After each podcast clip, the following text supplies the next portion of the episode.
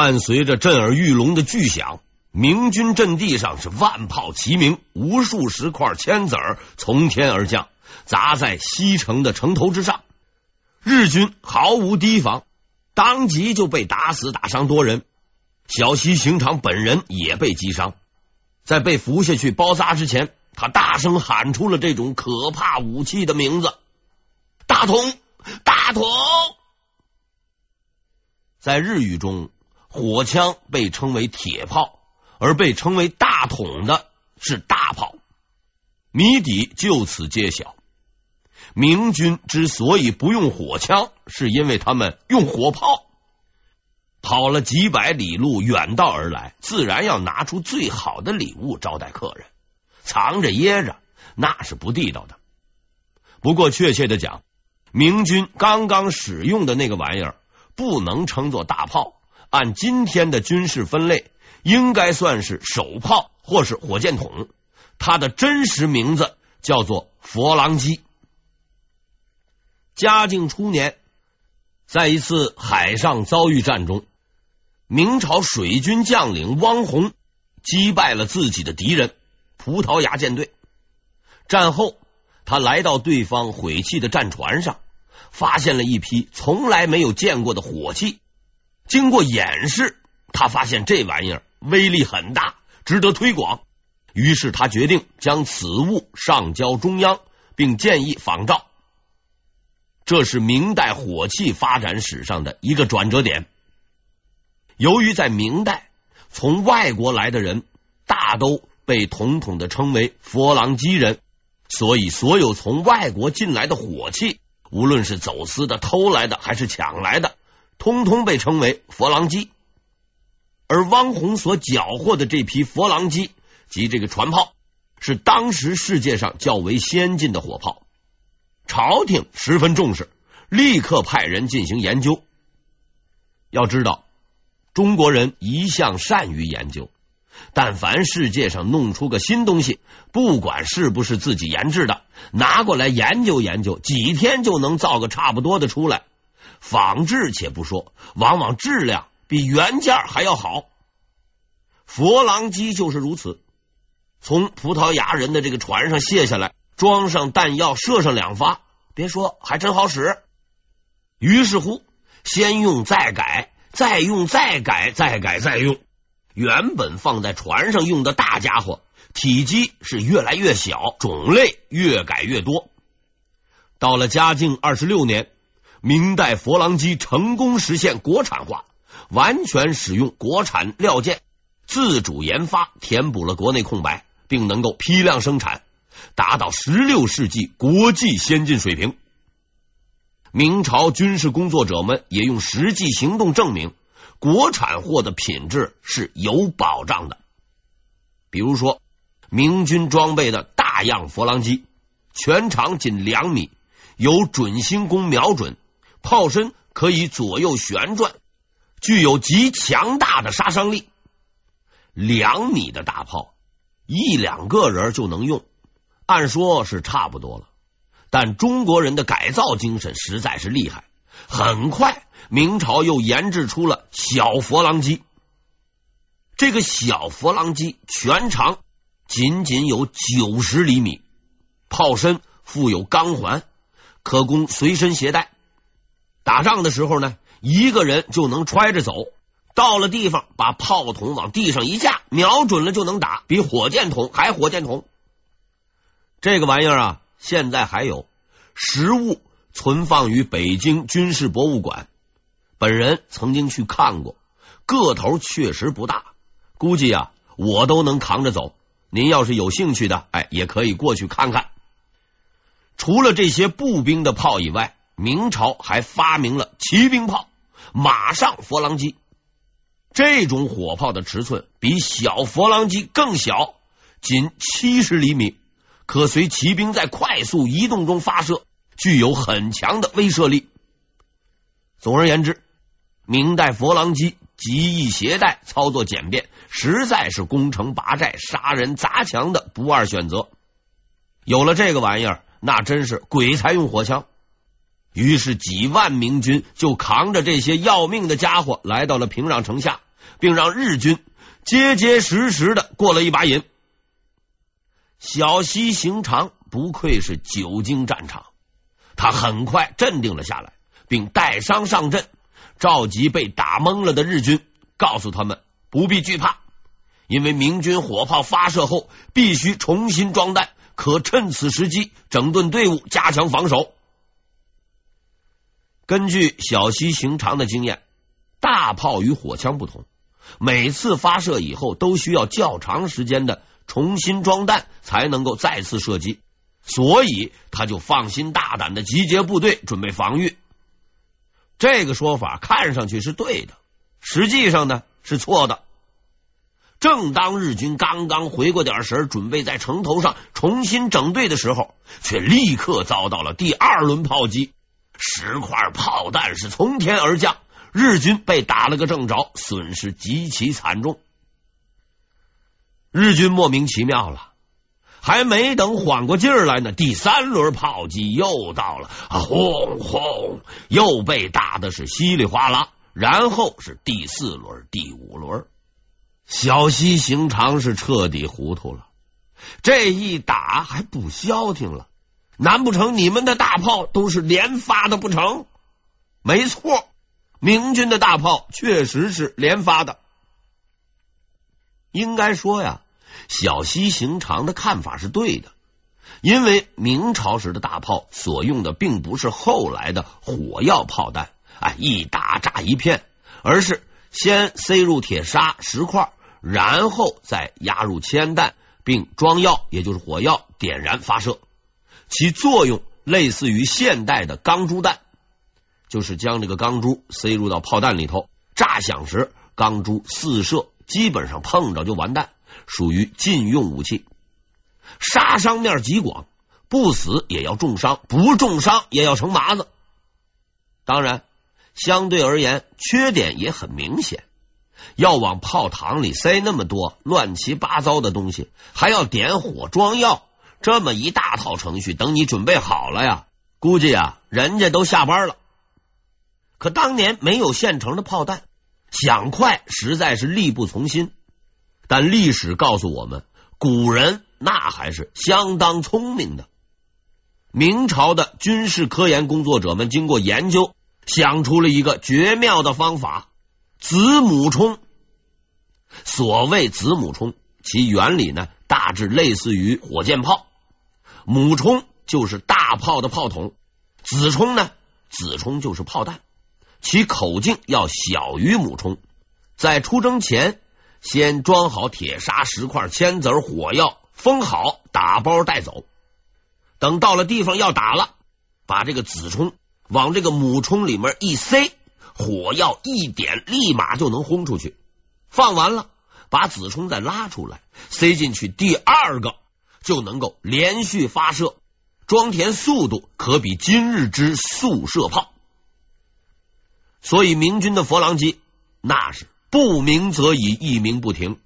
为保持持续的火力，普通佛郎机都带有四个子冲，在几分钟内可以全部发射出去，足以打得对手抬不起头来。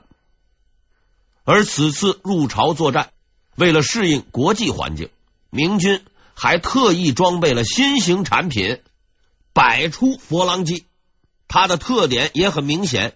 有十个子冲，在明军几轮排炮的攻击下，日军损失极大，城头上是黑烟密布，四处起火，尸体遍地。此时，明军的大规模炮击已经停止，西面三路大军开始整队，向各自的目标挺进。在这短暂的瞬间，喧嚣的战场如死一般的宁静。随着又一声炮响。平静再次被打破，三路明军在杨元、张世爵、李如柏的统领下，分别向小西门、七星门、大西门发动猛攻。炮弹可以飞，那人就不行了。要想破城，还得老老实实的爬墙。明军士兵们开始架起云梯攻城，而此时的西城城头已看不到大群日军。接下来的事情似乎是顺理成章，受到沉重打击的日军失去抵抗能力，已四散而逃。只要爬到城头，就能攻占平壤。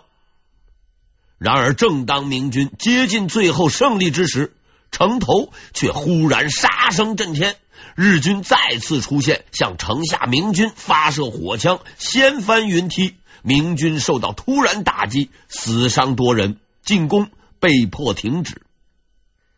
在遭到明军连续炮击以后，日军虽然伤亡惨重，却并未撤退。经历了短暂的慌乱，日军逐渐恢复了秩序。在小西行长的统一调配下，他们以极强的纪律性开始重新布阵。现代著名抗日将领李宗仁曾经评价说：“日军训练之精和战斗力之强，可说举世罕有其匹。用兵行阵时，俱按战术战斗原则作战，一丝不乱；做事皆能脚踏实地，一丝不苟。”这是一个十分客观的评价，因为日军最大的性格特点就是一根筋，还有点二杆子，认准了就干到底。而在平壤之战中，其二杆子精神更是发挥到了极致。在打退明军进攻以后，日军士气大振，向城下倾倒煮沸的大锅热水，投掷巨石滚木，并不断用火枪、弓箭射击明军。面对日军的顽强抵抗，在职业道德，也就是爱国情操和物质奖励啊五千两白银的双重鼓励下，明军依然奋勇争先，爬梯攻城。但是日军的战斗意志十分坚定，明军进攻屡次受挫，个把爬上去的也很快被日军乱刀砍死，战斗陷入胶着。七星门的情况最为严重，日军的顽固程度超出了许多人的想象。眼看这五千两不容易挣，没准还要丢命，一些明军士兵开始调转方向向后退却，明军阵脚随之开始动摇。右军指挥张世觉眼看形势不妙，急的是破口大骂，但在混乱之中毫无用处。就在右军即将败退之际，李如松到了。战役打响以后，李如松就披甲上阵，带领着两百骑兵围城巡视。眼看张士觉压不住阵，便赶了过来。他没有理会张士觉，而是直接来到了城下，拦住了一个败退的明军，挥起了马刀，手起刀落，人头也落。败退的士兵们惊恐的看着这恐怖的一幕。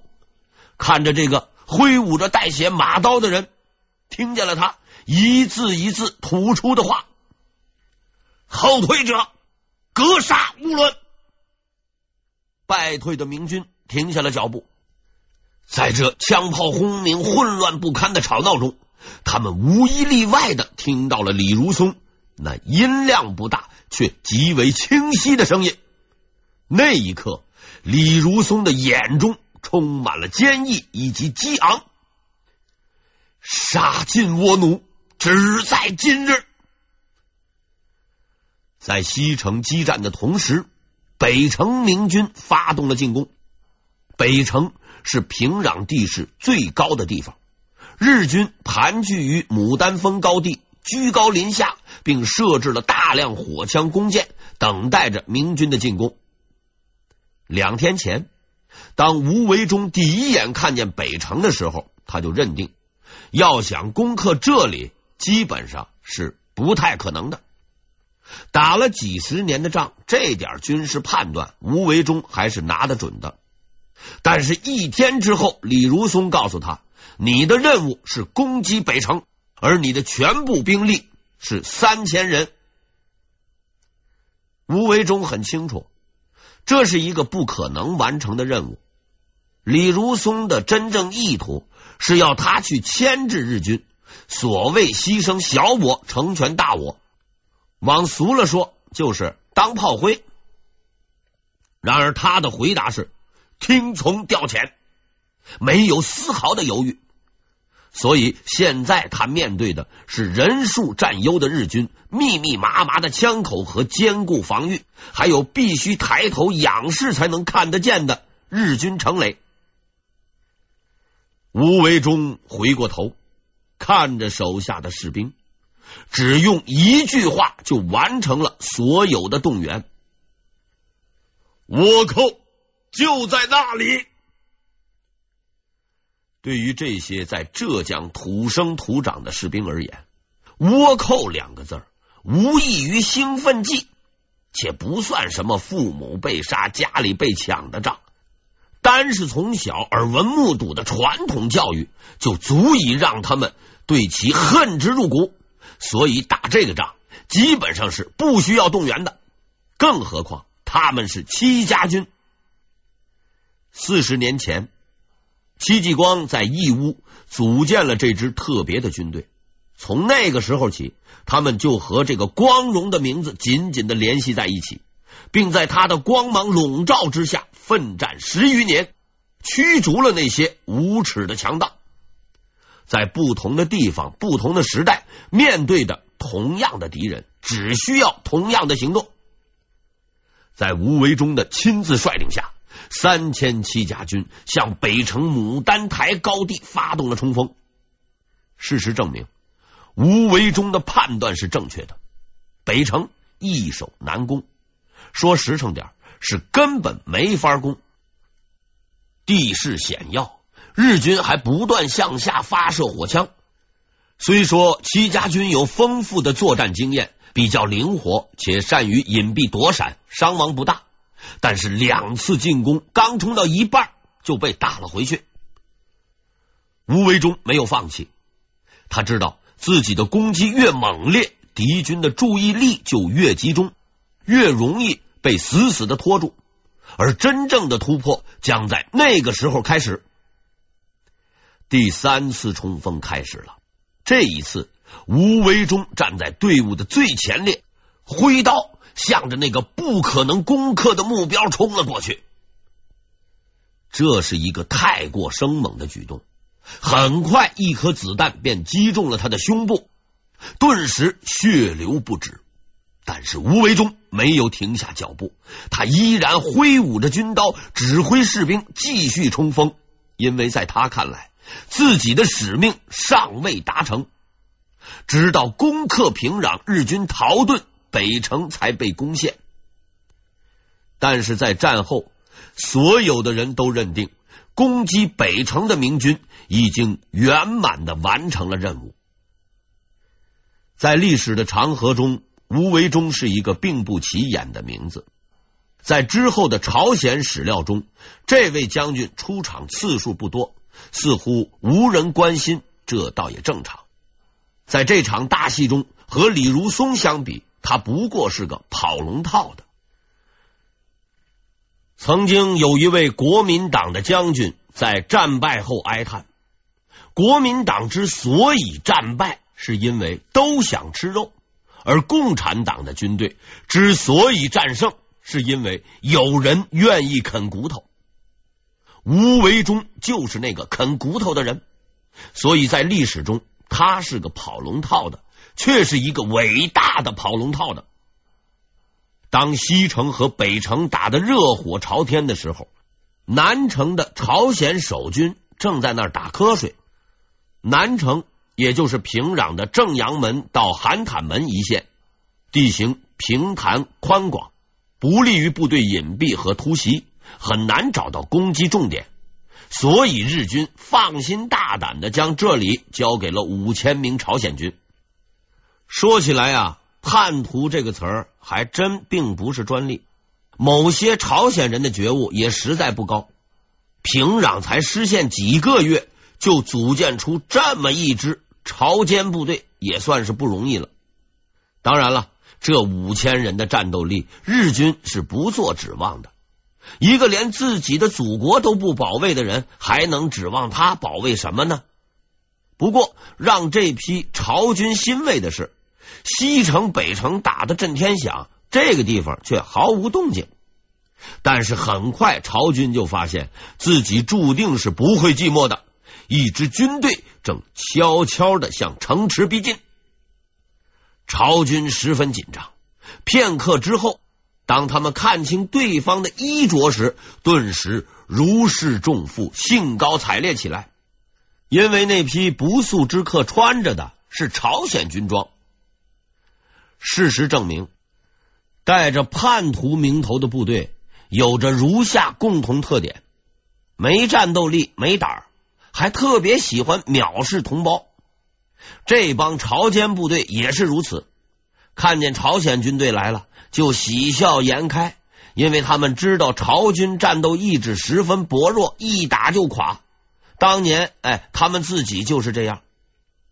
那支朝军攻城部队似乎啊，也如他们所料，不紧不慢，慢悠悠的靠近城池。看那个架势啊，比慢动作还慢动作。当这些同胞兄弟抬出云梯开始登城的时候。朝间们才发现大事不好了，城下这帮人的行动突然变得极为迅速，眨眼的功夫，几十个人就已经爬上了不设防的城头。还没等朝间们缓过劲儿来，这帮人又开始换衣服了。这也可以理解，外面套件朝鲜军装实在有点不太适应。很快，朝鲜军的惨叫就传遍了城头。明军，明军攻上来了！坦白的讲，要说他们是攻上来的，我还真没看出来。昨天夜里，当所有人都散去之后，李如松交给祖承训一个任务：给你手下的士兵换上朝军军服，不得有误。祖承训自然不敢怠慢，就这样，第二天。城头上的朝军看见了自己的同胞，攻上南城的是明军的精锐主力，包括骆尚志统帅的戚家军一部和祖承训的辽东铁骑。这帮粗人当然不会客气，上去就抽刀砍人。朝鲜部队也就能欺负欺负老百姓，刚刚交手就被打得落花流水，落荒而逃。小西行长的机动部队倒是相当有种，看见朝军逃了，马上冲过来补漏。可惜已经来不及了，如狼似虎的明军一拥而上，彻底攻占了韩坦门。南城的战斗过程大致如此，和西门、北门比起来，实在是不甚精彩。当然，伤亡还是有的，只不过呢，有点滑稽。由于进展过于顺利。又没有人射箭放枪，基本上是个人就能爬上城头。于是，一万多人拼了命的往前挤，比冲锋还卖力。不过，这倒也正常。五千两白花花的银子，不费吹灰之力挤上去就有份，换了谁都得去拼一把。南城本来就不是防御重点，城防本来就不坚固。加上大家又都很激动，这一挤竟然把城墙挤塌一块。恰好骆尚志打这儿过，被砸了个正着，负伤了。当然，也有些史料说他是作战负伤，具体情况呢，咱们也搞不清楚。哎，就这样吧。无论如何，总算是打上来了。明军的大旗插上了平壤的城头，南城告破。但是，这对于西城攻击的部队而言，实在是没有什么太大的意义。南城之所以很好打，是因为西城很难打。日军在城头顽强抵抗，放枪、扔石头、倒开水，导致明军死伤多人，而明军也打红了眼。云梯掀翻了再架，摔下来没死的接着爬，爬上去的就举刀和日军死战。